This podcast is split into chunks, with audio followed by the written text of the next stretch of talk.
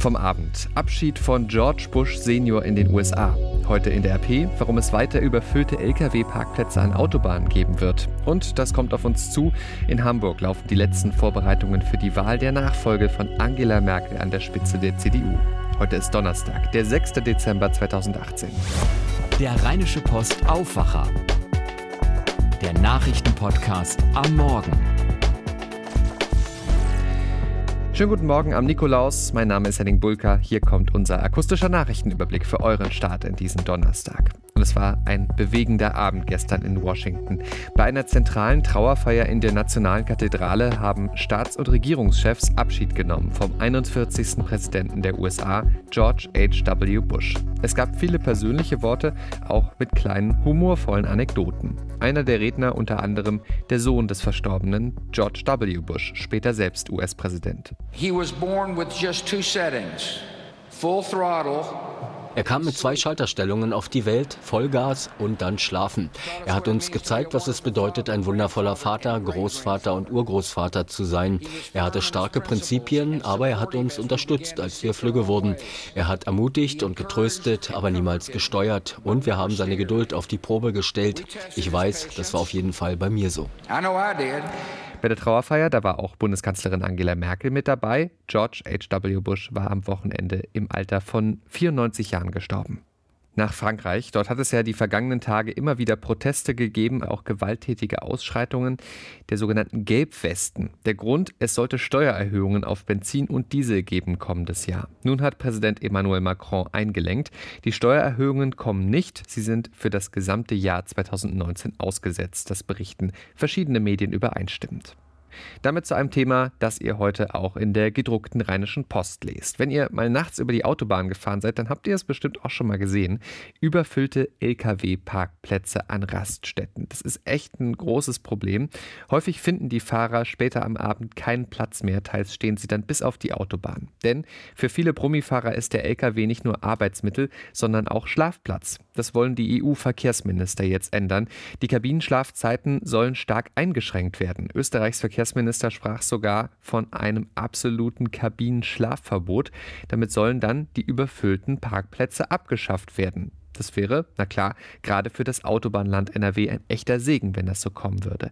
Aber was ist da genau dran? RP-Reporter Ludwig Krause hat recherchiert und herausgefunden, na, ganz so einfach ist es nicht. Mein Aufwacherkollege Daniel Fiene hat Ludwig dazu befragt. Wenn die Beschlüsse der EU-Verkehrsminister tatsächlich so kommen, wird sich vermutlich an deutschen Rastplätzen und auch an den Rastplätzen hier in der Region nichts verändern. Warum nicht? Zum einen hat eine Sprecherin bereits klargestellt, dass das nur sich auf die wöchentlichen Ruhezeiten von regular 45 Stunden bezieht, also nicht für die Übernachtung nach einer ganz normalen neun- oder zehnstündigen Schicht. Das heißt, unter der Woche würde sich so oder so nichts ändern. Zum anderen, selbst wenn den Fahrern verboten werden würde, in ihren Kabinen zu schlafen, sind dadurch ja die Lkw nicht aus der Welt. Ähm, wir haben gesprochen mit Kontrolleuren, die uns gesagt haben, dass sie in den vergangenen Wochen und Monaten häufiger Lkw führerlos aufgefunden haben, bei denen die Fahrer in irgendwelchen Hotels schlafen, die Lkw natürlich aber nach wie vor auf den Rastplätzen stehen. Du hast ja auch mit verschiedenen Beteiligten aus der Branche gesprochen, um auch mal dann zu erfragen, okay, was sind hier die größten Probleme ähm, und wie kann man die in den äh, Griff bekommen? Was ist dabei rumgekommen? Also alle haben ja eigentlich einhellig bestätigt, das Einzige, was wirklich hilft, sind neue Investitionen in Infrastruktur, also neue Parkplätze, besser ausgerüstete Parkplätze, größere Parkplätze. Da ist in den vergangenen Jahren tatsächlich schon was passiert, aber alle sagen mir, dass das noch nicht genug war und dass da auch gehandelt werden muss. Nur so und nicht alleine mit den neuen Vorschriften kriegt man dieses große Problem in den Griff. Das Ganze hat ja nicht nur was damit zu tun, dass die Rastplätze voll sind und dass auch die, der Lkw-Bereich voll ist, sondern zum Teil auch ja die, die, die ganzen äh, Auf- und Abfahrten äh, da, damit betroffen sind. Das Ganze geht ja auch ganz schnell in das Thema Verkehrssicherheit. Wenn übermüdete Fahrer unterwegs sind, ähm, ist das natürlich auch eine Gefahr für den normalen Straßenverkehr. Äh, was sind denn da so die Erfahrungswerte? Wie oft sind die Fahrer länger unterwegs, als das eigentlich erlaubt ist?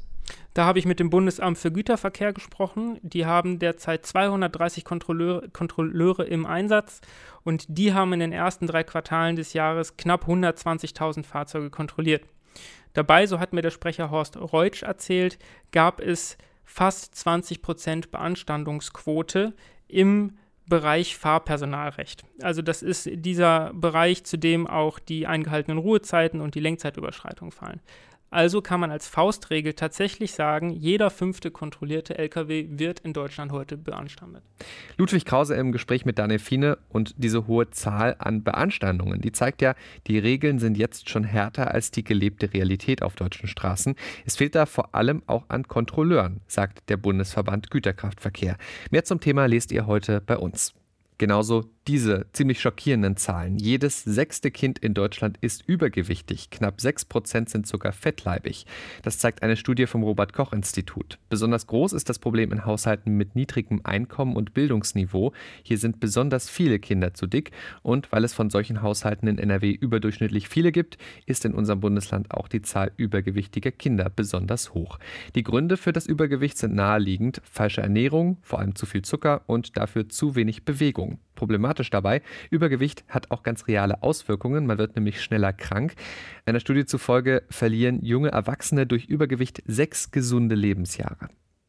Und ganz groß lest ihr heute bei uns natürlich auch alles zur bisher größten Razzia gegen die Mafia in Europa. Gestern gab es die mit einem Schwerpunkt hier in NRW.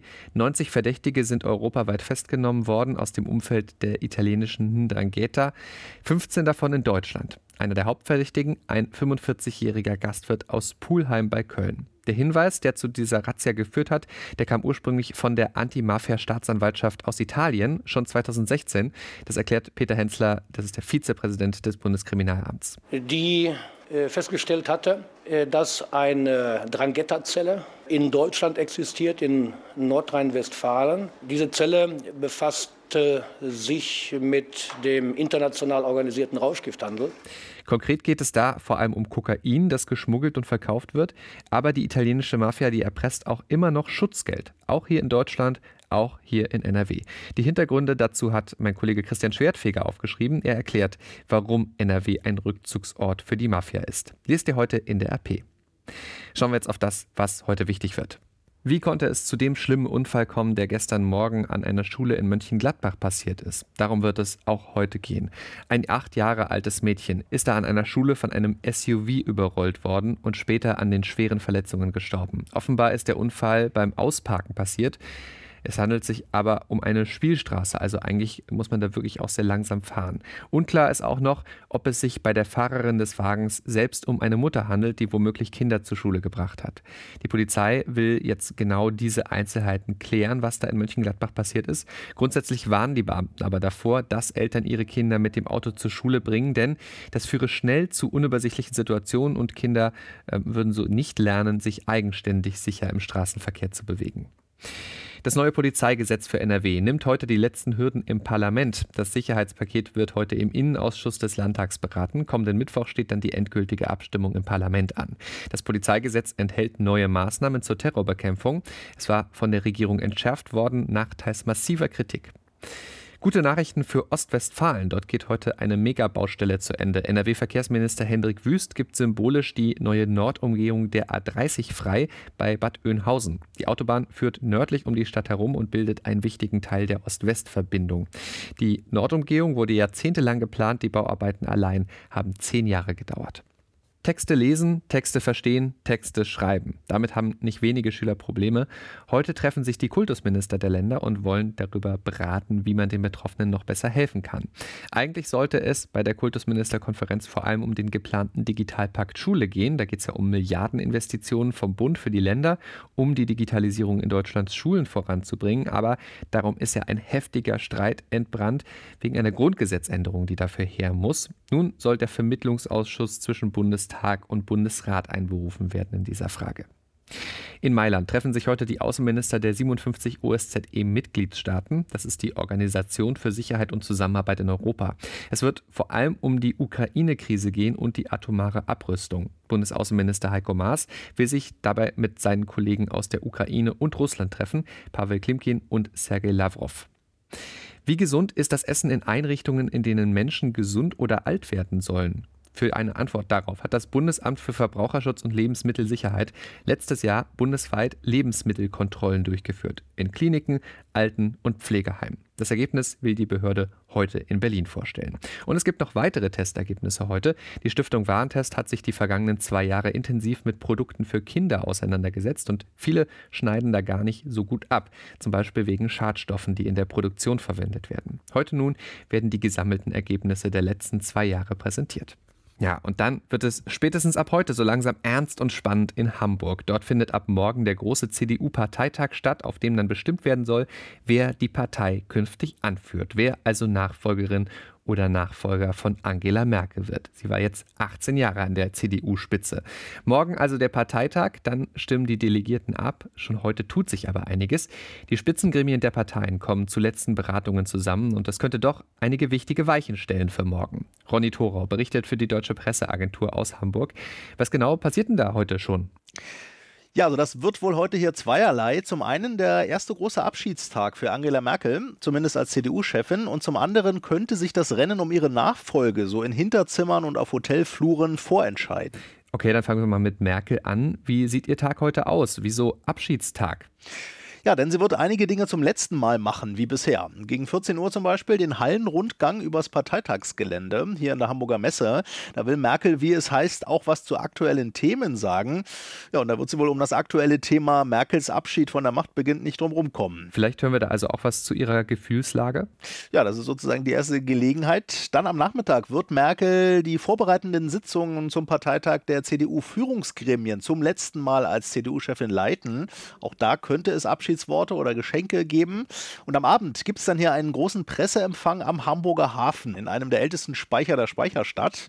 Ja, und da werden wohl weit über 1000 Journalisten aus aller Welt erwartet. Und alle wollen eben sicher auch Angela Merkel ins Gesicht schauen und gucken, ob sich da nicht was Wehmütiges regt. Aber der ganze große Merkel-Abschied als CDU-Chefin, der kommt dann morgen am Freitag. Wie wird das ablaufen? Ja, die Wahl von Merkels Nachfolger oder Nachfolgerin als CDU-Chefin wird voraussichtlich, wenn es eine Stichwahl gibt, wovon alle aus ausgehen, eigentlich am späten Freitagnachmittag entschieden sein. Davor wird Merkel wohl auch nochmal so eine Art Abschiedsrede als Parteichefin halten. Und spätestens dann wird man sehen, denke ich, ob sie ihren beginnenden Abschied von der Macht so nüchtern nimmt, wie sie ja ihren Job oft da ausgeübt hat. Ja, und der Kampf um ihre Nachfolge als Parteichefin, du hast es gesagt, der könnte sich schon heute vorentscheiden?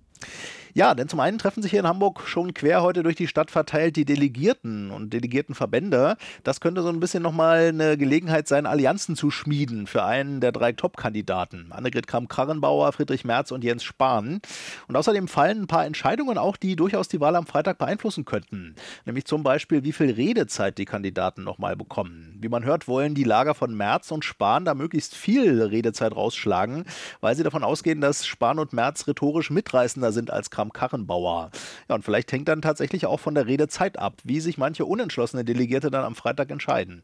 Und diese Redezeit wird wohl voraussichtlich heute festgelegt. Der Bericht von Ronny Thorau. Dankeschön. Der Kampf um den CDU-Parteivorsitz, der ist jetzt auf jeden Fall in der heißen Phase. Immer mehr prominente Namen positionieren sich. So heute bei uns in der Zeitung. Bundeswirtschaftsminister Peter Altmaier. Er bekennt sich zu Annegret Kramp-Karrenbauer, kurz AKK. Warum? Das lest ihr im ganzen Interview mit Altmaier heute bei uns in der RP. Damit noch zum Wetter für NRW. Es wird relativ verregnet heute und die nächsten Tage. Irre viel Regen kommt da aber gar nicht runter unbedingt, aber es gibt eben immer wieder einzelne Schauer. Heute und morgen knapp über 10 Grad maximal, am Samstag dann ein kleines bisschen kühler. Das war der Rheinische Post Aufwacher vom 6. Dezember 2018. Ich bin Henning Bulka, habt jetzt einen guten und erfolgreichen Donnerstag. Ciao, ciao. Mehr bei uns im Netz www.rp-online.de